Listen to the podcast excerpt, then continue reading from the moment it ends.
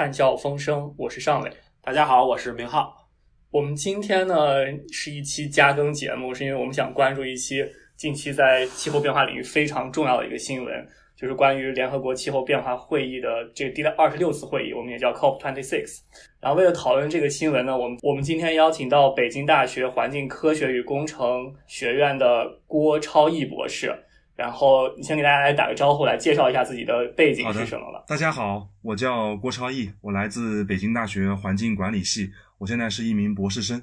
然后非常荣幸能够作为这个嘉宾，也是一个学习者的这这样一个心态来参加咱们的探笑风声的这个加更节目。然后我的导师呢是戴汉成老师，我的本科专业呢是农林经济管理，主要是基于农户的微观调研数据做了一些实证的工作。然后我的博士专业呢，主要是环境管理专业嘛，然后主要工作呢是围绕这个 CGE 模型，也就是我们常熟知的可计算一般均衡模型，做一些能源、气候变化、低碳转型成本相关的研究工作。然后我迄今为止发表了两篇文章，第一篇文章主要是聚焦 NDC 目标下中国未来农业用水的这么一个变化趋势，然后第二篇文章的合作者是戴老师跟曹静老师，然后我们集合了全国八个比较重要的 CGE 模型。然后基于统统一的中国碳税情景去对比了一下模型结果，然后目前就是当下我的工作呢，主要是围绕我们中国碳中和约束下产业结构会怎么变化，然后以及内生技术进步究竟怎么在模型里面去应用，围绕这两个主题做了一些工作。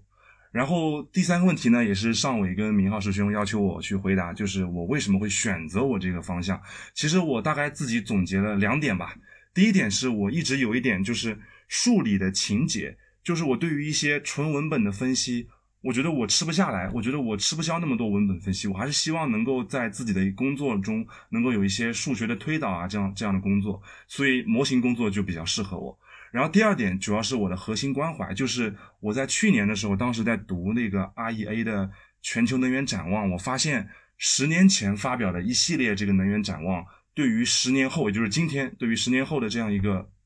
可再生能源的一个预测是 totally 错误的，就是非常错误，然后就引得我去思考为什么这个模型工作会与现实产生一些偏差。然后我个人呢也做了几次组会汇报，就是汇报了一下模型的一些参数跟现实的一些脱节、一些 gap，然后发现，然后我就猛然的发现，如果我能够用一些自己的总结、自己的归纳，然后。放到模型里面去，让模型更加的能够回应这个社会关切。如果能够及时更新这个模型的话，那也许是一件非常振奋人心的工作。那么根据这个关怀，我就提出了我自己的一些工作的思路，就是围绕怎么样让 CG 模型变得更加的准确，以及如何准确的去理解我们碳中和的成本，然后展开了我的工作。大概是基于这样的一个路子。感感谢超毅，然后我想问一个问题，就是在我们刚认识的时候，你刚读博士的时候，那个时候还没有碳中和这个事情。然后我现在很好奇，因为碳中和这个去年提出来概念，然后突然全社会都关注呃气候变化、低碳转型这部分。然后我不知道你对这方面有什么思考，或者说这个国家提出碳中和对你有什么个人上的改变，或者你有什么个人的这个感受？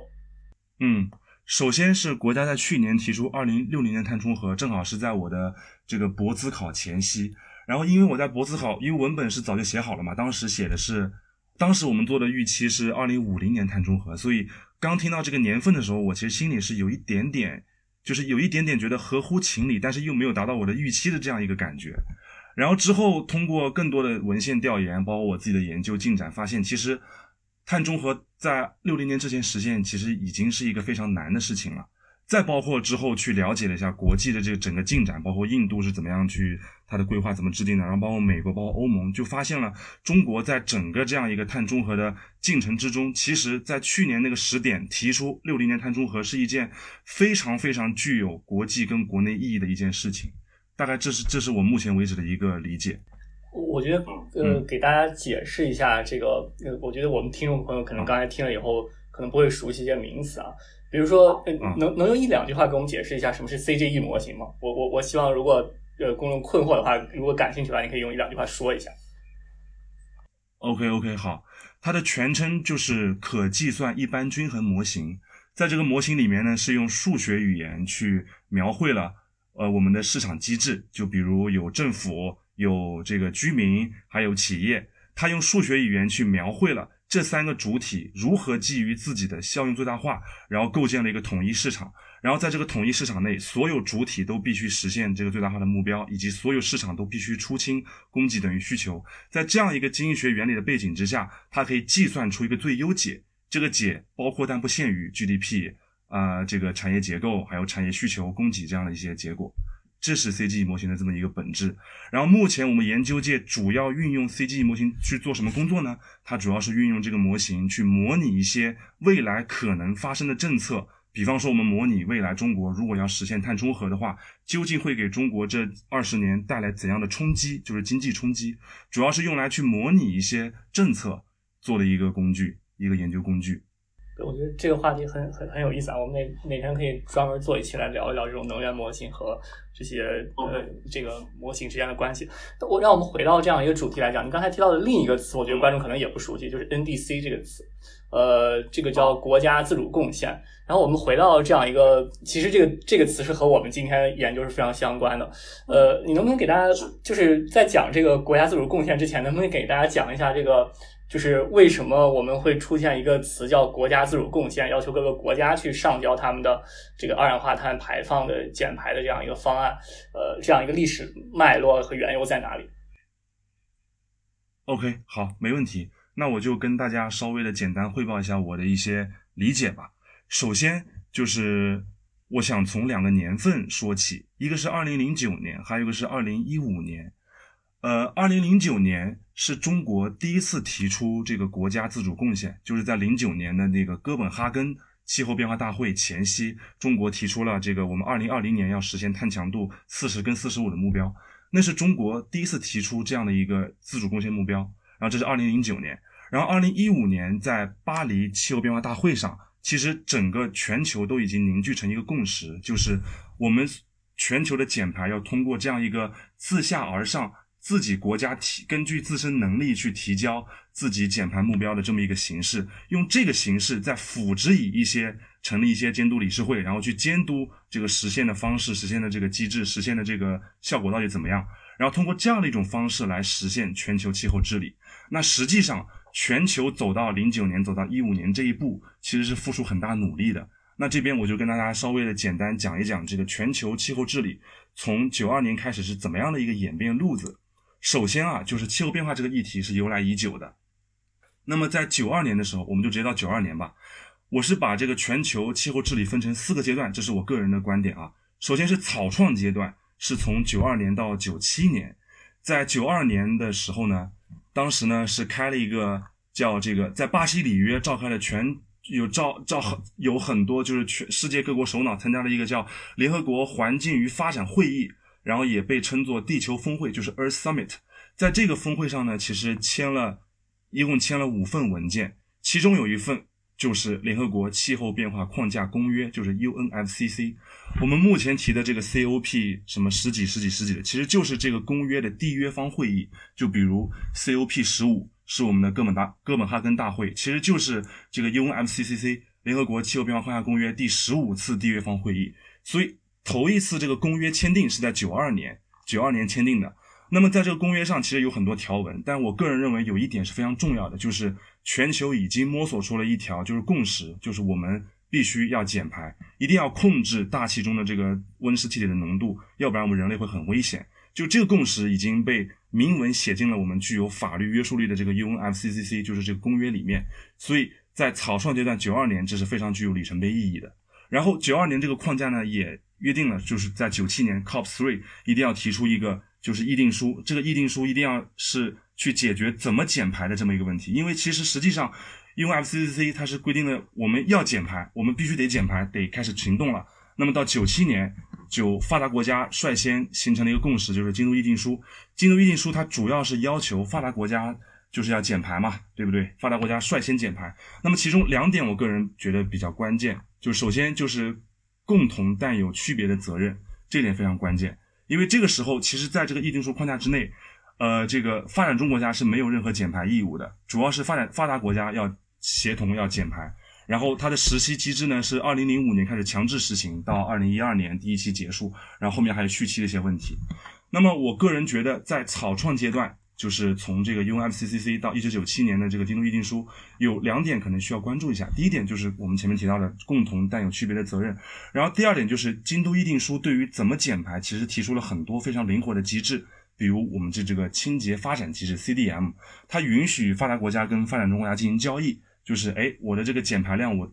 我可以在你的发展中国家我投资风电场，然后其中抵扣的减排额度可以算在我的头上。那这个机制呢，其实现在一直是沿用的，包括今天到今天为止，COP twenty six 也在谈这个 CDM 到底能不能结转到我们新的气候治理里程中。所以，纵观整个草创阶段，实际上全球有一有两个共识，一个是我们要减排，第二个是我们的减排方式是一种自上而下的一种减排方式，就是我们全球开一次会议，然后实实施一个议定书，然后这个议定书规定好我们的减排义务。从发达国家开始率先减排，然后这个义务大家都得遵守，这是一个自上而下的这么一个中央式的一个减排方式，这个是当时世界的一个主流。但是呢，我个人认为分水岭是在二零零一年，为什么呢？因为当时乔治布什他宣布美国退出这个议定书，那实际上美国退出了，加拿大后来也退出了，然后实际上这个议定书最后只有欧盟跟新西兰在顽强的支撑着。其实只占全球排放的百分之十四，其实非常少了。其实是，所以说已经到了一个摇摆阶段，就是名存实亡了。所以呢，各方的共识到了二零零九年前后，正好经历了金融危机，大家都很失望。然后想在二零零九年，就是在京都议定书马上就要退出这个历史舞台之际呢，特别希望全球能够再基于自上而下这个框架，再达成一个新的协议。所以这是当时我们对于这个哥本哈根的这么一个要求，或者说各方的期待。但很遗憾的是，在哥本哈根的会议上，其实并没有达成这样一个机制，只是续签了进入议定书，续签到二零二零年，以及达成了一个非常松散的叫哥本哈根协议。我这边也记了一点。我一直有一个好奇的问题，就是比如说像呃 George Bush 他单方面退出，包括 Trump 后来，当然可能巴黎协定是另一回事儿了。我们就说那个退出经济议定书这个事情，呃，这个国际上有任何的所谓惩罚机制吗？呃。据我目前所了解的一些信息的话是没有的，因为你像巴黎协定，那就更加的是一种自下而上的方式，就是大家基于自愿的原则，对，非常自愿，其实是非常自愿的。然后美国退出也没有任何的惩罚机制，这个我觉得挺遗憾的。嗯，起码目前我知道是这样。京都议定书所谓的叫做那个就是 binding 的那个就是叫什么？对，有法律约束的这个东西，它的法律约束体现在哪里呢？嗯。我觉得可能体现在减排上吧，就是我们一旦承诺了，然后你这个承诺写进这个协议里面，那就得做到，就是这样。除非就是我完全国家立法机构表示我这个协议第二期我通不过，然后我就退出。我觉得如果给给给普通观众一个理解的话，如果大家去看整体的国际环境协议的话，其实的法律约束与否是一个非常就是基本上是没有什么法律约束的问题。但是这样一个逻辑呢，首先是你一个有法律约束的协定，其实很难达成意见。呃，我们大家比较熟悉的，比方说臭氧层空洞的那个蒙特利尔协议，它其实是有一定法律约束的。就是如果你不去减排你的那个臭氧层的那个东西，它会禁止你；如果你不加入这个协议去减排那个臭氧层消耗物的话，它会禁止你呃和这个相关国家去。呃，贸易这些产呃，去产生贸易这些产品，这是极少数的成功的有惩罚措施的环境协议。就从这个整体条件来看，这个国际环境协议中，你大概要保证大家每个人去呃遵守这样一个机制，大概有三种方式。你要么给大家一些经济激励，呃，要么就是有一些负面的惩罚方式，要么就是巴黎协定。你刚才讲这个东西，其实包括呃，包括你像布什退出以后，其实就是国际压力和一种透明的方式。我们叫 naming and shaming，就是点名这个人，并且批评他，让他受到一种国际的这种虚拟压力。其实主要就这种这么三种方式。从这个理论上来讲，有惩罚机制是基本上没有效的，所以这也是国际呃条约之中没有惩罚机制的一个原因。因为你你可以设想一下，你有惩罚机制，就算你说你你退出巴黎协这个退出这个京都议定书，你这个布什小布什你要退出的话，我惩罚你三百万美元或者是三千万美元。小布什也会退出，也不会影响他的个人决策，所以有时候这种机制有没有，其实不完全关键。就是这其实也是一个大家去思考这个国际协议的时候应该去想到的一个问题：怎么样的国际协议有效，和我们如何去利用这样的东西去减排。然后你就可以继续讲这个为什么从这个京都议定书到这个巴黎协定有一个变化？嗯嗯，这个确实也是更新了我的认知。你前面说的这个虚拟的，就是说虚拟压力，这个也很关键。我待会儿也想讲这个问题，就是到底如果失去了这个法律惩罚力度的话，我们到底怎么去约束各国减排？这个其实也是巴黎后时代后时代的一个非常有意思的话题。那我先继续讲这个怎么从京都议定书到巴黎协定，就是到了零九年，时间到了零九年，那个时候大家就觉得。就是想要谈成一份跟京都议定书很像、同样具有一定约束力的这么一个协议，希望全全世界能够在一二年之后仍然有这么一份协议去框住这个气候行动。但是很遗憾，确实是分歧很大。呃，我自己稍微的总结了一下，这个分歧主要在哪儿哈？我个人觉得这个分歧主要是在于发达国家和一些小岛屿国家联盟，他们特别想把发展中国家也纳入这个减排的强制协议里面，因为实际上在零九年之前。发展中国家，比如中国跟印度，是完全没有任何的这个约束的，因为毕竟从道义上来讲，从这个共同区别责任来讲的话，确实中国跟印度不是造成气候变化的主要这个这个原因，主要还是在于发达国家，所以他们一直没有减排，而且呢，中国跟印度的发展也是有目共睹的，但他们的这个碳排放确实是越来越高，越来越高，越来越高，所以发达国家不买，然后小岛屿国家也很不满，所以他们尝试把他们囊括进来。但实际上，中国跟印度是拒绝这个提案的，因为毕竟历史排放来看的话，确实也是美国跟欧盟他们是一个历史的主要责任方，以及这个共同区别责任的原则，各方理解也不太一样，所以导致了 COP COP 这个十五可能没有谈成。但是呢，实际上昨天我在跟戴老师聊天的时候，戴老师也提出一个非常有意思的观点，他觉得 COP 十五其实并不是特别失败，主要是在于两点，一点就是。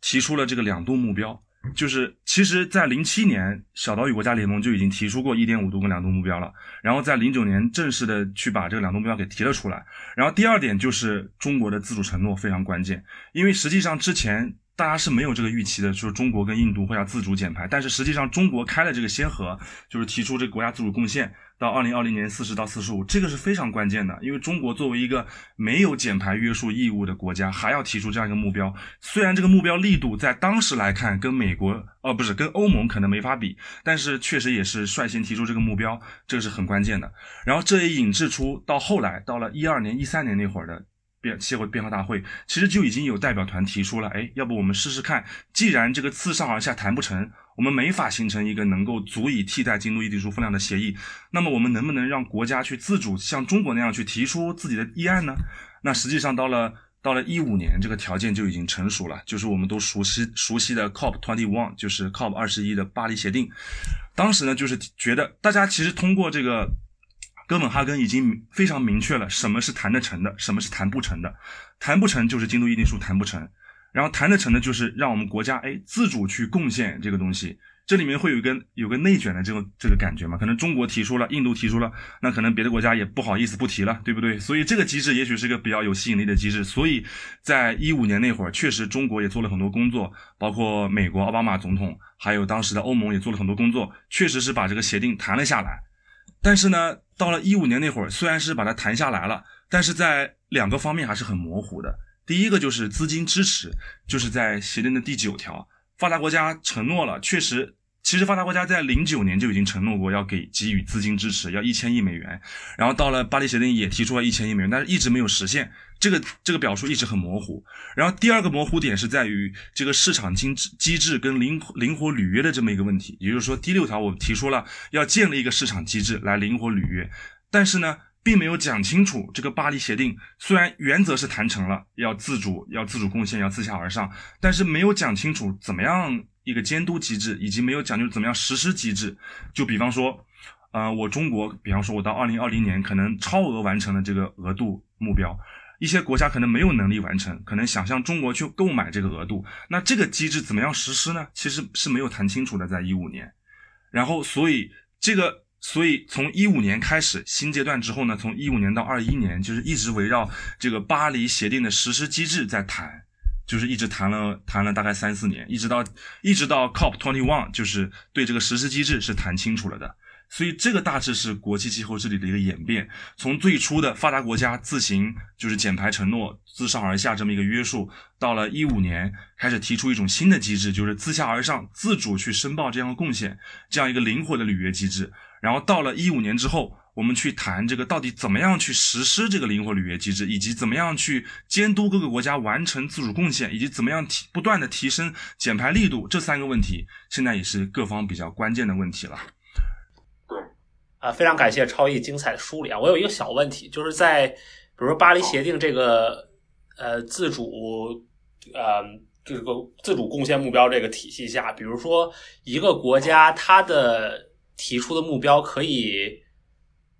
condition on 另一个国家的目标嘛？比如说我一个发展中国家，我说我在没有任何国际支持的情况下，我会减这么多，但是。比如说，如果你们多给我多少钱，我可以多减一些，甚至有没有可能有这种博弈论的成分？就是说，如果那个国家多减，我也多减；如果那个国家少减，我也少减。我我我我我觉得这种情况可能是我不知道这种情况有没有出现，或者说，呃，就是这个自主体系他们这个是怎么体现的？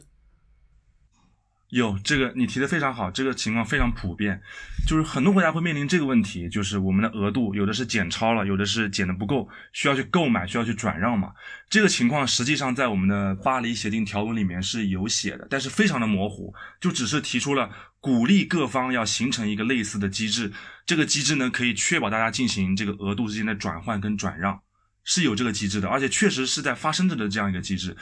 而且这个机制实际上是承袭于这个京都议定书，因为在京都议定书的那个条款里面，确实也是提出了一叫清洁发展机制。就前面我们已经讲过了嘛，就比方说美国在我们中国，其实中国有很多这样的项目的，在意大利，在我们中国投，在我们中国云南，在我们中国内蒙古投资了很多风电场，然后这些风电场是可以用以去抵扣人家别的国家的一些这个排放减排额度的，这个是非常普遍存在的。但是正是因为提出了这个机制，包括这个机制怎么样跟旧的这个京都议定书机制进行耦合，然后这个机制具体怎么实施，其实是没有谈拢的，在这过去的这几年里，但是今年 COP 二十六其实是谈拢了的，就是已经谈已经谈已经谈妥了，就是第六条嘛。我们在就是聚焦到 COP twenty six 之前，我想再补充两件事情，这我觉得一会儿我们应该必须要提到，就是巴黎协定二零一五年的签署，其实和中国当时习近平主席和奥巴马主呃总统在那个时候，应该是一四年底吧，十二月份的那次中美合作对话非常重要。这也应当是中美合作在气候领域变化合作的一个，就是那个年代的一个非常典典型的案例。就是中国提出了碳达峰的目标，美国也加强了他们的这个减排目标。然后呃，其实是应应当是算作一个。呃，合作的一个典例。然后，另外一件事情，我觉得也是非常有意思，就是如果大家去看中国二氧化碳排放的变化的话，一五年的时候，我们在谈巴黎协定的时候，呃，中国二氧化碳的排放正在缓慢的趋平。因为一四年我们达到一个高峰，那个时候大家讨论这个一四年这个峰值会不会中国二氧化碳排放已经达峰了？呃，有是有一些结构性变化的，当然也和经济下行压力有关。呃，然后。呃，但是如果大家回到一七年和一八年来看，中国二氧化碳呃其实超越了一四年的那个峰值，然后在又在快速增长这样一个过程之中，呃，所以当时可能也有这样一些考虑，呃，去呃实实现中提出中国二零三零年达峰的这样一个目标。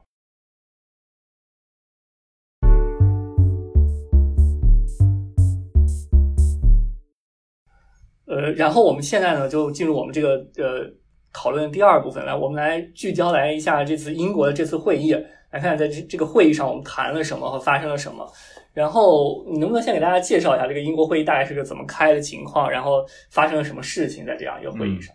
好的，那我就接下来我就结合我个人之前参加过的这个模拟谈判，虽然不是真实的，但是这个模拟谈判是按照这个进程来的，然后就讲一讲这个英国格拉斯哥气候变化大会的一些始末，然后以及我的一些感触吧。可以这样说，嗯，然后这次的话主要十一月初嘛，然后英国他召集了这么多领导人，然后前往这个格拉斯哥，然后一起召开这个大会，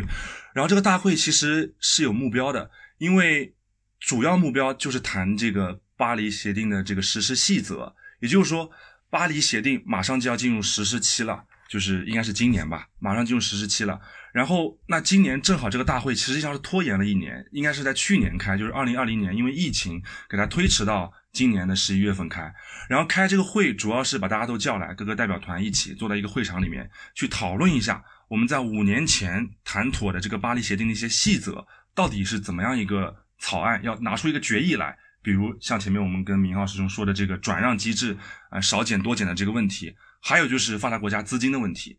我大概概括了一下，主要是。有有有有两点比较关键，一个是资金问题，大家都很关注，就是发达国家能不能承诺一下这个一千亿美元到底什么时候落实，怎么落实，这个很关键。然后第二个就是协定的这个实施细则，就第六条，怎么样去规定这个国际市场转让减缓的这个这样一个协议。然后第三个其实。现在已经不太是主流的，就是减缓目标的问题，因为目标其实已经很清晰了嘛。从一八年发布了一点五度特别报告，到今年发布了这个科学事实这个新的 I A R 六，就已经非常明确，我们要到一点五度，因为一点五度是我们人类唯一可生存的未来。所以整个大会实际上是聚焦就是这一点，就是巴黎协定的这个实施细则还有资金问题。然后大概是这样一个这样一个会议，然后会议呢是持续了两周。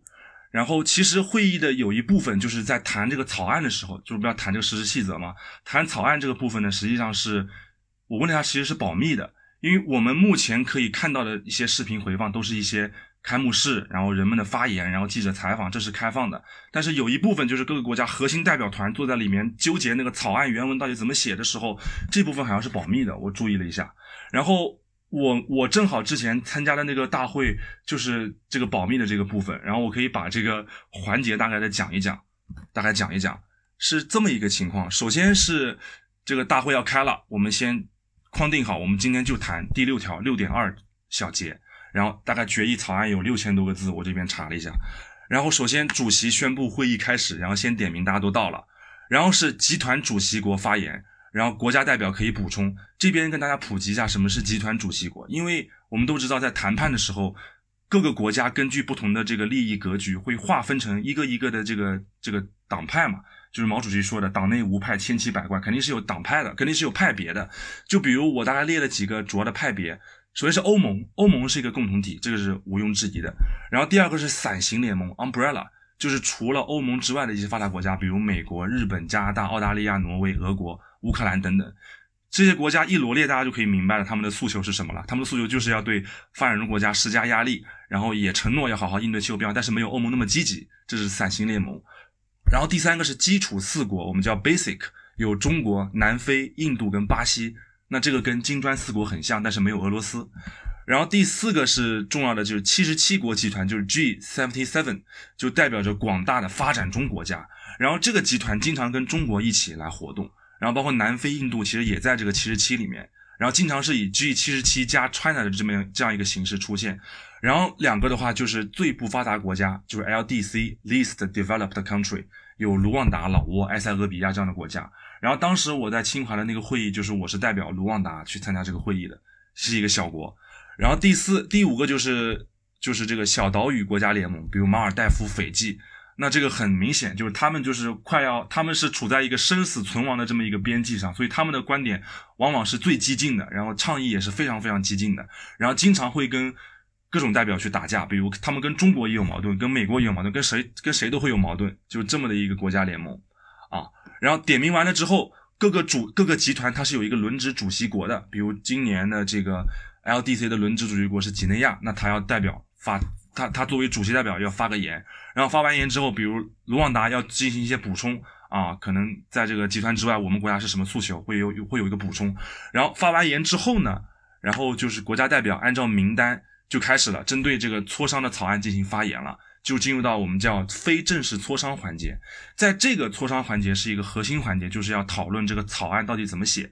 然后基本上是这样的，首先这个草案呢会。基本上会先拟好，就是先拟一个草案，然后拟的人呢，一般是那种就是那个代表团的一些主要成员，然后那个主席，主席非常关键，然后一些协调员，他们会先根据各方的共识，在会前的一些吹风，然后各个，因为他们在会前会有些准备的嘛，会各个。以多边或者双边的形式进行一些会谈，然后根据这些会谈先拟一个共识草案出来，然后在这个草案里面列几个关键的矛盾点，比如这个地方是 because 还呃，比如这个地方是 or 还是 and，就非常细节的一些地方，然后会留下一个争议，让大家去讨论。然后进入这个非正式的磋商之后呢，各个国家代表按照名单进行发言，比方说。呃，主席会总结一下，哎，这个草案里面这个地方我们要讨论，这个地方我们要讨论，那个机制我们要讨论是 A 还是 B 还是 C 还是 D，大家要选一个出来，然后最后通过一个决议，然后各个国家就开始讨论了，比如我们中国对于这个这个机制有疑问，那美国反对，然后我们就要去磋商这样子，然后大概是这样一个磋商过程，从头到尾有六千多个字一个草案，所以所以非常累，非常累，然后在磋商之中呢，比方说对于这个发展机制的问题，那这个巴西。可能南非，可能巴西就认为我们不能够就是进行这个减缓的转让。我只随便举个例子啊，他们他们觉得不能够进行这个转让，因为什么呢？因为会产生一个就是双重计算的问题。实际上，这个双重计算 （double counting） 就这一次的会议的主要议题。什么意思呢？我可以简单举个例子，比如呃，比如这个意大利在巴西投资设立一个风电场，那这个风电场可以抵扣的减排额。有可能既算在巴西头上，也算在意大利头上，那很多人就不不满意了，特别是欧盟，他是不满意的，觉得这个这个实质上没有减排，你这两明明干了一份活，算了两份功劳，这是不行的。包括小岛屿国家联盟就极极力的反对这样的一个 double counting 这样的问题，所以针对这个问题，大家就会有各方的意见了。然后比方说针对这个问题，欧盟跟巴西还有这个马尔代夫他谈不拢。那么就会进入一个环节叫 huddle，就是我们叫这个叫私下磋商。这个时候主席会说啊，这个问题可能就你们三个国家谈不拢，行，那你们出去开个开个小黑屋，你们自己讨论吧。然后讨论完之后，给你们五分钟，给你们十分钟。讨论完之后，你们派一个代表来告把共识告诉我，大概是这样一个环节。然后完了之后呢，他们出去了，然后别的代表继续讨论。是这样子，再讨论下一个环节，哎，这个地方是 A 还是 B，那个地方是 C 还是 D，然后讨论完之后，等他们来了之后，再重新再过一遍，这样子，然后这是一个比较真实的一个过程，然后过完之后呢，就是进入到这个全体会议，就是主席需要把各方刚才的一个共识、一个妥协草案给拿出来，你看我们现在形成了一个草案，然后你们有什么意见吗？如果没有的话就通过了，然后这个时候，比方说印度跳出来说不行。这个煤炭要 face out 啊，要没要 face down，那这个时候大家就一片哗然，哎呀，怎么会又又怎么又要有意见了？当刚才不是没有意见的吗？对不对？那这个时候，那既然有意见，那就得讨论，因为这个草案是需要尊重各方的意见的嘛，就要讨论。那。各个国家就会跟印度去讨论，哎呀，这个地方怎么让步，怎么让步，怎么让步。然后印可能印度抛出这个方案之后呢，那中国会跟进，因为中国有也有自己的利益的嘛，我们也有自己的利益。然后可能别的国家也会跟进，然后形成了一个利益小集团。然后这个时候主席会提醒，哎，你们那你们再磋商一下吧，你们再私下磋商一下，然后进入一个叫自由磋商的环节，然后大概搓个五分钟十分钟，然后最后各方妥协形成啊，那还是 face down 吧，然后形成，然后就通过。然后最后通过之后呢，拿到 COP 的全体会议上，然后在全体共识的情况之下，由主席宣布这个草案通过，然后大家鼓掌欢迎通过。大概这是一个草案形成的一个过程。当然这只是一份草案，就六点二六点，它还有很多草案需要形成，有六点四、六点八。然后不同的代表团有不同的这个专家去负责不同的这个条案，不不同的草案这个全文，大概是这样的一个过程。所以整体而言是一个非常累人，然后非常需要谈判智慧的一个过程。大概是这样，然后呃，我梳理了一下这个关键议题嘛，前面其实也讲过了，主要是这个实施细则，就第六条，呃，重复计算，然后市场交易机制，然后非市场机制，然后还有共同时间框架，还有资金，就是发达国家已经重申了一遍，要承诺一千亿资金用于资助呃发展中国家进行气候减缓的行动，然后就是这样，还有包括还有 loss and damage 还有甲烷倡议的这些这些成果，那我个人觉得，呃，就是。我分享一下我在在这一次模拟，包括我观看这一次 COP twenty six 的一些感触吧。好，那我们对这个呃超毅作为卢旺达代表这个参与谈判的这这个感受非常感兴趣，但我们那个放在后面再讲。那我们现在就聚焦在 COP twenty six，因为这次会议其实，呃，我觉得我看新闻就是觉得各方大家对这个会议的。感受就比较的平淡，我我的感觉是这样，就是出来了一些新闻，但是似乎大家好像也没有说让大家特别像巴黎那样那么兴奋。我不知道你的感受是什么。比如说在我们谈的几个事情里，比如说可能有一些上了头条的，比如说印度提出了他们第一次提出了碳中和的目标，然后包括甲烷第一次有了这种国际性的这种协议，然后包括中美又出台了新的这种联合共同声明。我不知道在你看来，就是有哪些。新闻或者这次 COP 发生的这个成果对你来说是比较有意思，或者你认为比较有意义的，能不能跟大家分享一下？嗯，我觉得对我而言，其实所有的新闻都没有特别的震撼，就是唯一的震撼就是前面说的这个煤炭 face out 到 face down，然后包括印度的一些小心机，然后包括中间印度提出这个碳中和，让我也挺惊讶。我觉得印度能提出这个目标，我觉得已经非常不容易了。然后其他的所有新闻，就是在我个人看来，我觉得确实是比较平淡，而且确实是在我的意料之中。其实这个也跟这个会议本身的性质是有关系的，因为这个会议并不像二零一五年那会儿，因为二零一五年那会儿是要谈一个新的治理模式，那谈出一个新的模式当然是非常振奋的。但是这次会议主要是对一些技术细节做一些谈判，所以最后这个会议能够形成一个草案，已经非常不容易了。已经非常不容易了，所以在我看来，这次会议前后的一些新闻其实并没有特别的让我觉得很振奋。唯一的振奋就是在于某些个别国家提出了一些特别有意思的一些话题，或者说一些承诺，这让我觉得有意思的。然后，如果要说唯一的一个让我觉得我前后关注的比较兴奋的话，可能是南非的这个事情，就是南非，就是美、英国、德国还有一个什么国家我忘了，是三个发达国家一起承诺。就是帮助南非一起完成这个煤炭淘汰的这么一个目标，我觉得这个非常有意思。就是英国真的很厉害，他们就是主导了一个俱乐部的模式。他们哎，我主导了一个俱乐部，我先实施一个南非的样本。你看，南非是被我们资助的，然后我们一起帮助他实行一个煤炭淘汰的政策，然后我们也出了真金白银，也出了方案去帮助南非淘汰。这个样本其实在这个发达国家资助发展中国家这个样本里面是很具有这个。很具有这个这个涟漪的这个效应的，也就是说，这确实发达国家是做了很多工作的，跟我们平时理解的可能不太一样，就是这样。这是对我来说很大的一个感触。然后，包括从这个小事件，我可以看出，确实在失去法律惩罚机制之后，其实发达国家，包括英国、美国，其实通过这样的一种方式，邀请制，形成一种气氛，就是哎，这个大家都得减排，然后你看，我也帮助了大家减排，形成这样的气氛，俱乐部的模式去督促各方进行减排。我觉得这个是。很值得玩味的一个话题。我我看到这个南非的新闻，这个南就是英国提出来帮助南非给这个钱以后，我看到好像呃马来西亚还是我我忘了还是印度尼西亚哪个国家也说，如果我们也有这样的援助的话，我们也可以这样减排。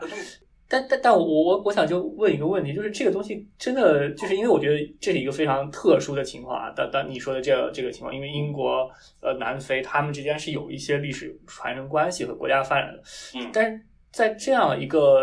背景下，我们真的能够建立一个以发达国家，呃，帮哪怕一对一帮扶，用中国人比较熟悉的方式来讲啊，或者怎么样的形式，呃，去实现这个发达国家带领发展中国家减排，呃，这个可能性很大吗？你觉得？呃，我个人认为可能性可能性还是蛮大的。我觉得蛮大的。其实不光是发达国家要做这个这个表率了，其实一些有能力的发展中大国，比如中国，其实也需要去做这样的一些行动的。因为首先有一个背景，就是我们都知道这个自下而上这个减排嘛，其实大家主要还是关注到底这个巴黎气候治理模式，大家主要担忧的是这个模式它减排力度到底够不够。你就像最近研究机构表明，我们的格拉斯哥如果都能实现的话。大概也就到百分之呃，也就到两点四摄氏度、两点二摄氏度左右，大家还是在担忧这个力度不够，所以我认为在既有的框架之下，如果能够引入这种小多边、小双边这种机制的话，其实是非常有益的一个补充，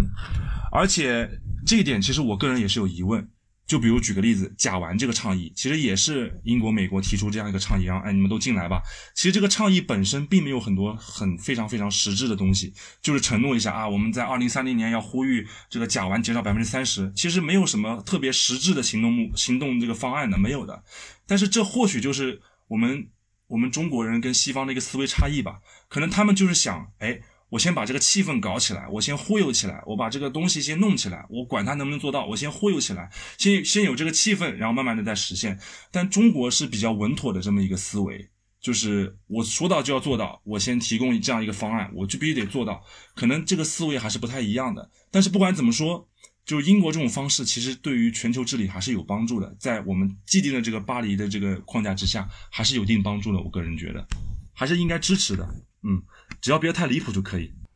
对，我想就是简单来说一下甲烷嘛。可能因为我这个节目从来没有做过甲烷，但是我觉得也许将来有一期，我觉得应该有理由做一期甲烷，因为它是一个应该一个是近期热点话题。呃，甲烷减排是这样，就是如果大家知道气候变化的话，就是二氧化碳大家肯定会都会关注，但实际上还有一些呃污染物也很重要。我们一般叫就是非二氧化碳气体，呃，非常典型的就是甲烷和 HFC，就是这个叫。呃福利厅，福利厅，对对对。然后这个如果大家福利厅知道的话，其实我们已经就是签署了这个叫。呃呃，Gigali 这样一个呃法案，然后提就是中国其实也加入这样一个法案，包括美国也提出来他们减排的一个方案。呃，这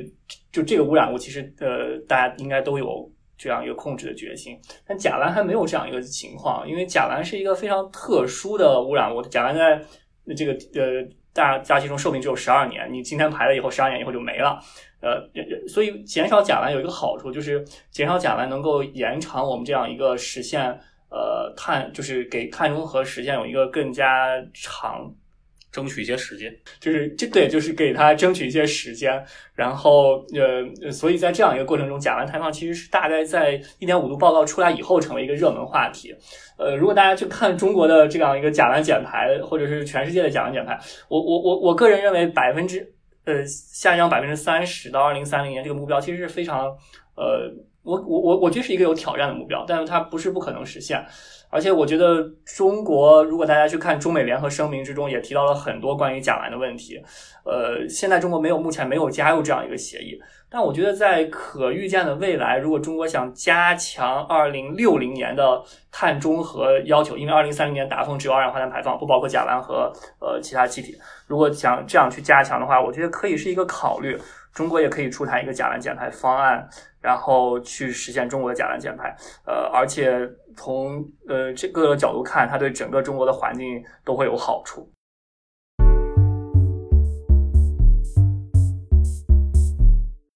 那我们接下来就进入第三部分，然后我觉得第三部分我们想聊一个话题，就是就是如果大家去看完这样一个英国发生这样一个会议之后，呃，我我们想聊聊之后会发生什么事情。呃，超毅能跟我们简单谈一谈，就是你如果觉得这次会议开完之后，这个世界上会发生哪些变化，以及这个会议之后我们需要在气候变化减排或者是适应领域做哪些工作呢？那我就简单，那我就简单说一说我个人的一些，就是看完这个大会，然后对于之后世界的一个期待吧，可以吗？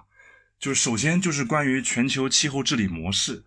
呃，我个人认为，到目前为止，巴黎协定所框定的这个自下而上国家自主减排这个这个目标，这个这个框架呢是有效的，还是有效的？因为在只有在这样一个框架之下，各国才会自愿的去提出自己的目标，然后才能够囊括更多的人来参加减排。这个这个这套治理模式被证明是比较有效的，但它的缺点主要是在于监督。还有这个实施力度的问题，到底能不能够实现 well below two degree，以及争取达到一点五度，这个是非常存在疑问的。那我个人认为，我有这么几点期待吧。首先就是，还是要看中国什么时候提出。你像前段时间那个英国提出了这个近零排放的这个这个规划，非常详细，对吧？什么时候是那个那个车啊什么的非常详细。那中国什么时候能提出一加 N 体系里面比较详细的一套规划？这个我个人是很期待的。因为这个直接关系到我们中国怎样实行碳中和路径，怎样实行碳中和的转型，这个非常关键。然后第二个是美国，因为实际上未来的气候治理呢，除了国家自主减排之后呢，其实还是要看这个大国之间是怎么样一个态度。我个人非常非常在意，非常非常非常在意，二零二四年美国会选什么人上台，这个太关键了。如果是选特朗普的话，那我那我简直我我要失去这个信心了，因为特朗普确实是折腾了那四年，真的是很不好受，然后大家都很不好受，然后很可能会导致你像美国特朗普上台之后，如果真的退出这个这套框架的话，那别的国家会不会效仿，以及整个效应会不会有连带反应，这是我是很担心的，因为很多事情只有中国一个国家很多很多时候可能是谈不成的，所以我个人认为我很关注美国会选谁上台。然后第三个就是发展中国家一个集体表现，因为这里面有个问题，就是发达国家已经承诺了要实现这个一千亿美元的这个气候融资，那因为发展中国家确实很多国家是没有能力减排的，他们需要这样一个融资。如果发达国家他又不能兑现承诺，那发展中国家会不会消极对待？那这个我很关注。他如果真的很消极的话，那这个事情也谈不成了，是不是？如果是很积极的话，都能够像中国这样的话，那什么事情都谈得成。我是这样，我是这样想的。所以要关注一个，主要是印度了，看这个印度会怎么样去实施它的二零三零年的目标。它要五百吉瓦的那个可再生能源，还有包包括百分之五十的电力占比，这我还是很关注的。所以三点，中国跟美国还有发展中国家，我很在意。嗯，这个主要是我未来的一些期待吧。我就想问一下，你就是刚才开始的第一句话，你说觉得巴黎协定是一个非常有效的这样一个框架和结构。嗯，我我其实一直在思考这个问题，就是你从京都议定书那样一个角度来看，就是我们传统来看啊，气候变化是一个呃一个问题，就是二氧化碳是这样一种污染物，它在地球上的任何一点排放都会散布到大气之中，然后导致大气的呃发生呃增温一个效应，呃，然后呢，任何就是对于这样一个呃问题的框架，我们传统上来讲，这个博弈论叫呃囚徒困境，对吧？任何一个国家自己不减排。然后别人都减排了，自己得到的收益是最大的，呃，这是最传统的这种气候变化认识框架。所以，那个京都议定书提出来的自上而下的一个条约的规定方法，就是说，我们现在我告诉你，我们一年就能排这么多量。然后你发达国家切切这么多蛋糕，发展中国家切这么多蛋糕，每个国家切个蛋糕，你们排这么多就排去好了。这个这个，我觉得大家都是很熟悉的一个方案。然后巴黎协定提了一个方案，巴黎协定说不需要我们这样来做，我们该大家呢各自各个来提这样一个呃方案，然后呃我们你自己看你自己想减排多少，然后加起来，呃呃，然后我们现在说加起来的话，大概排放大概在。呃，如果说好一点的话，大概在一点八度左右吧，能升温。然后说差一点，可能在二点四度左右。反正大概就是这样一个情况。呃，就是呃，当你说到巴黎协定有效的时候，我想问一下，就是你会觉得巴黎协定为什么会有效呢？在这样一个过程之中，呃，它和以前的事情发生什么样的变化？我个人认为有效主要是从比较，是从比较来看的，因为之前那套方案就是大家框定一个减排总量约束分蛋糕这种方案。确实是理论上很有效，但是主要谈不成，主要是谈不成，谈了这么多年也谈不成，COP 十五也失败了，都谈不成。所以在谈不成的情况之下，可能巴黎这种方式是比较有效的，它是一个次优解，我感觉是更像是一个次优解。但是聊胜于无嘛，那如果没有巴黎的话，那就没有协定了，那不是更坏了吗？所以说，在这个意义上来说的话，可能巴黎还是有效的，这是我的一个想法。我我我之所以想把这个话题提出来，是因为我突然在想，就是就是如果你去看巴黎协定发生之后发生的很多事情的话，其实是有一些呃非常就是关键性的变化的，就是呃你会看到，比如中国提出来二零六零，然后欧盟提出来二零五零这些碳中和方案，包括美国后来也提出二零五零，包括印度你看到也有二零七零这样一个方案，就是这个这个这些方案的提出，好像我们从呃这个更宽的视广来看，其实和这个。国际会议谈怎么样没有关系，或者说它和巴黎协定没有关系，也和这个呃英国这场会议也没有关系。呃，如果没有这些会议的话，呃呃，因为呃我我觉得可能有多方面的原因。你看气候变化，如果我们大家今天每每每个人都能感到气候变化，这已经不是一个。呃，一个问题了，我觉得，呃呃，然后呃包包括从另一方面的可再生能源的这种成本的下降，然后呃，我们有了很便宜的光电、风电的这样一个能，就是呃，包括一些电池成本的下降，然后导致这样一个技术可行，然后很多国家也认识到碳中和对中国来讲，这是一个非常非常巨大的机会，去呃降低空气污染，实现比如电动车产业的产业升级，包括呃。立足我们国家能源安全，一了可能可能从某种程度上一劳永逸的解决国家石油危机的这样石油安全的这样一个问题。呃，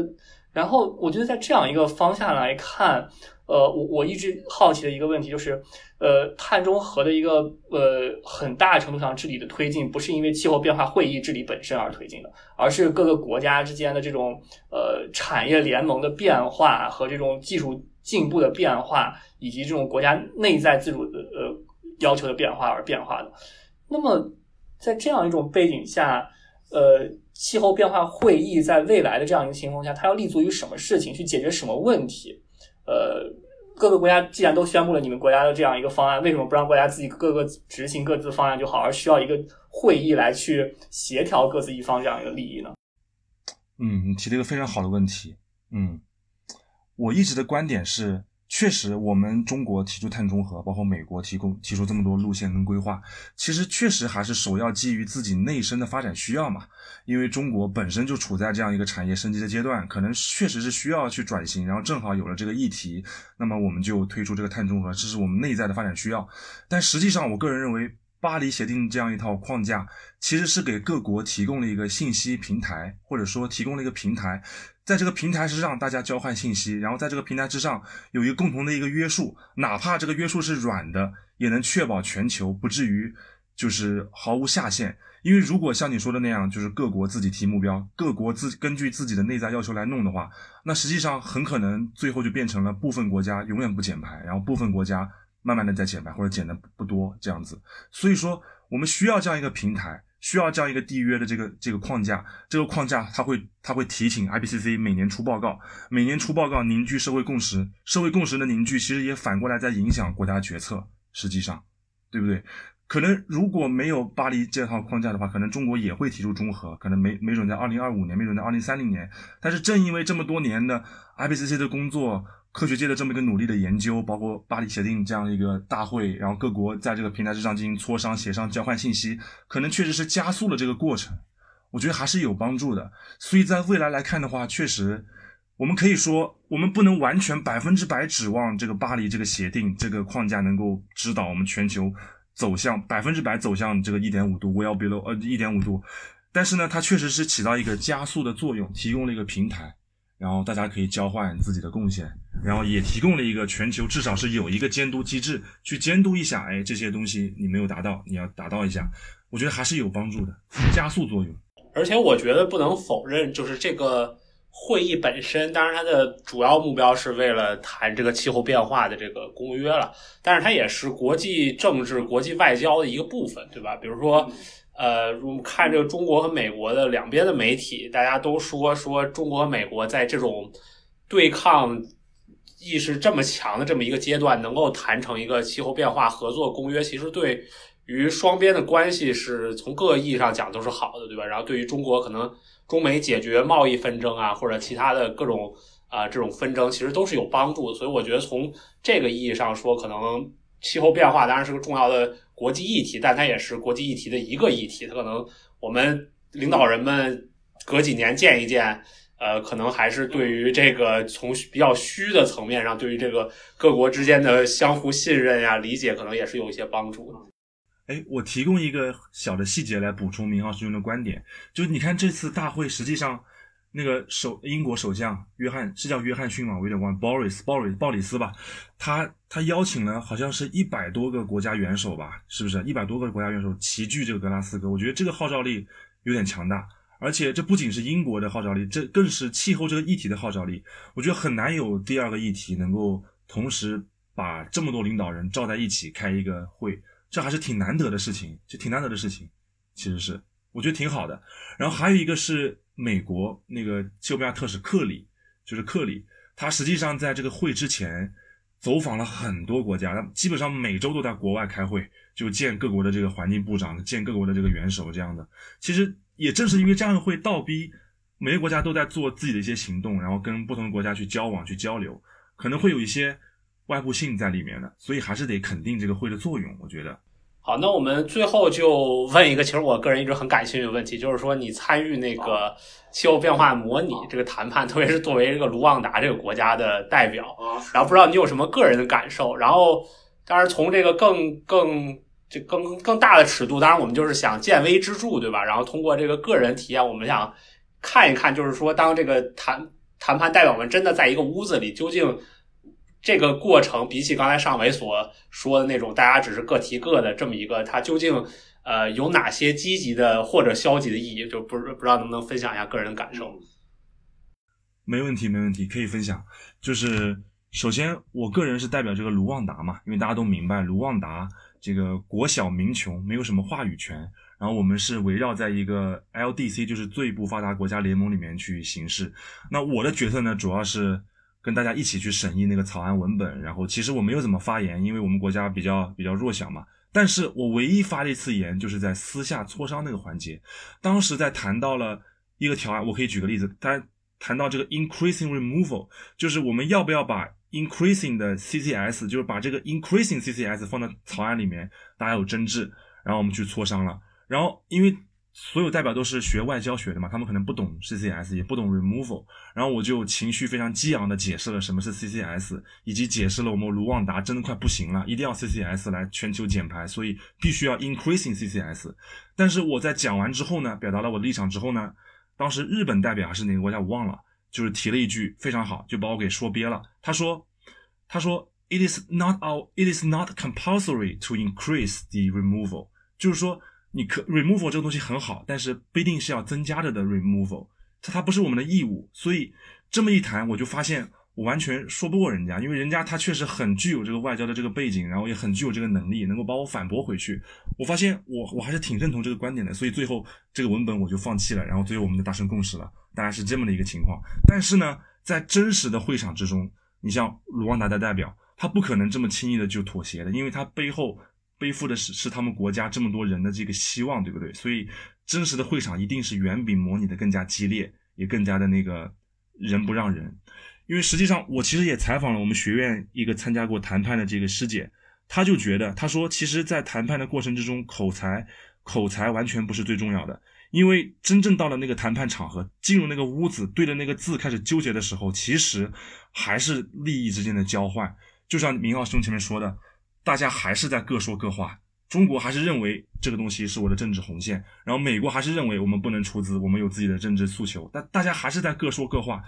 其实这个时候需要的不是口才，不是说我说服你了。奥奥巴马很能说我说服你，这是不可能的。这个时候需要的是一个人，一个有资历，一个有江湖地位，一个大家各方面都能够认可的这么一个人站出来，提出一个折中方案，提出一个妥协方案，提出一种表述。这种表述使得各方都能够接受的，这个是非常非常需要智慧的，非常非常需要智慧的。呃，这个时候这个人如果站得出来，那这个会议就直接往下走了一大半；如果这个人站不出来，那这个会议就僵掉了。因为实际上这个会议背后本质还是在各说各话嘛，因为大家都已经有各自固定的利益格局了，所以这个人就很重要。所以在真实的谈判过程之中，口才不重要，主要是智慧以及这个江湖地位很重要。我这边可以举两个例子，是那个师姐给我提供的，非常有意思。她说，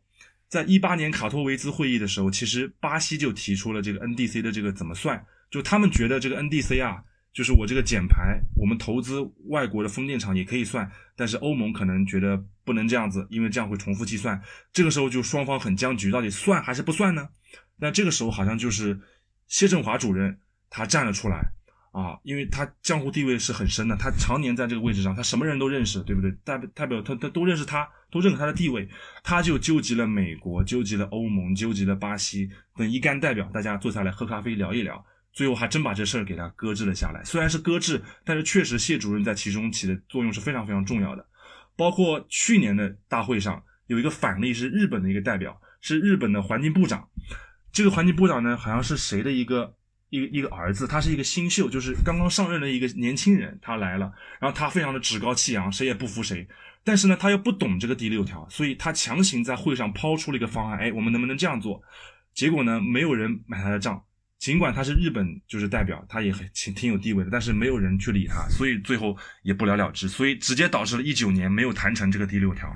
然后今年就是谢振华又来了，作为特使嘛，他又来了，然后他确实在其中发挥了非常非常大的作用，斡旋包括这些机制，他都起了很大作用。然后我记得好像也排过一个名，就是 C N 还是哪儿排过一个名，就是在 COP twenty six 里面谁是关键人物，第一名就是谢振华，第二名是克里，然后第三名是大会主席。然后第四名好像是沙特的一个一个谁，反正也挺厉害的，